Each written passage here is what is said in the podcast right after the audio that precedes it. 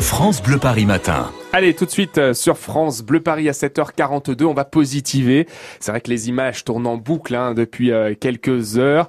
Et vous vous êtes dit, c'est dommage, je ne suis pas allé visiter Notre-Dame de Paris avant, c'était un joyau. Eh bien, figurez-vous que ça n'est pas le seul lieu en Ile-de-France où vraiment on peut en prendre plein les yeux. Et Quentin L'Huissier, vous qui avez pour habitude de vous balader en Ile-de-France, vous nous proposez trois destinations ce matin pour découvrir le patrimoine. En commençant par ce lieu incroyable qui se trouve à moins d'une heure de Paris et qui rayonne de toutes parts. Je parle bien du château de Versailles.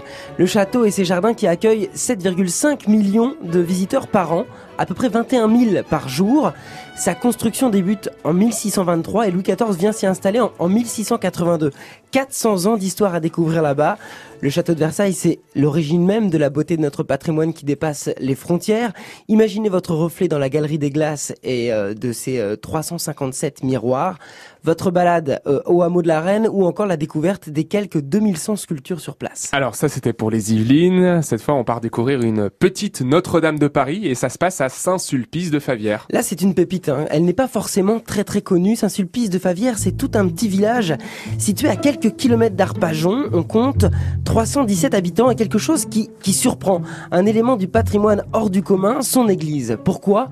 Elle date du XIIIe siècle et on y trouve des dimensions impressionnantes. 23 mètres de hauteur sous voûte, 33 mètres de longueur, 19 mètres de largeur. Un ensemble harmonieux. On se demande juste ce que cette petite cathédrale peut faire ici au milieu d'une centaine de maisons qui rappellent un, un village gaulois.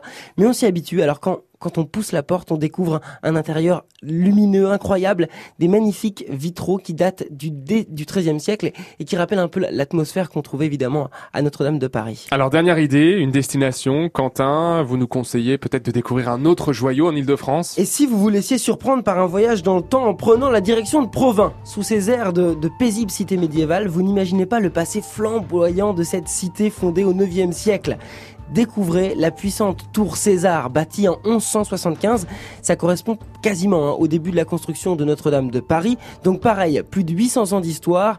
Derrière ces hautes murailles qui euh, sont longues de plus d'un kilomètre, qui font le tour de la ville, faisant de Provins euh, l'une des villes les mieux fortifiées d'Europe à l'époque et qui la caractérise encore aujourd'hui. Il y a même une chasse aux œufs qui est prévue, euh, j'ai vu ça en, feuilletant la presse, une chasse aux œufs ah. en costume d'époque.